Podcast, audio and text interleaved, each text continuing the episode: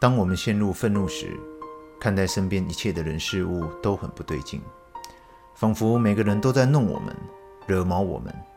我们会受到负面摧毁力量牵引着去思考、去讲话、去行动。然而，我们的愤怒不仅会引爆别人更大的愤怒，而且我们的一言一行都带着或多或少的情绪毒素，进入侵蚀着我们身旁的每一个人。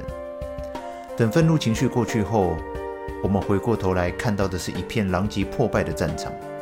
我们自己、家人、朋友们彼此间都带着新旧伤痕结痂着、渗血着。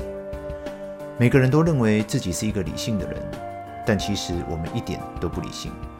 从某种程度来说，我们都是情绪的囚徒，但我们不必然永远是个失败者。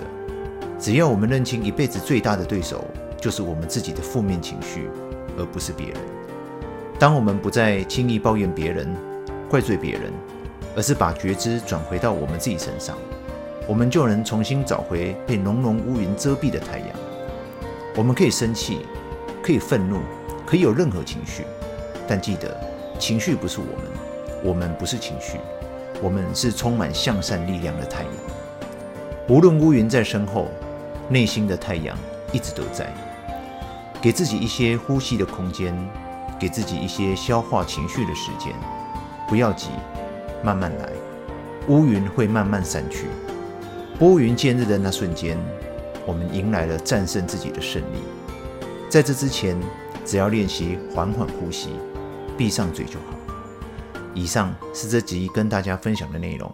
我是作家许峰源，谢谢你的关注，我们下次再会。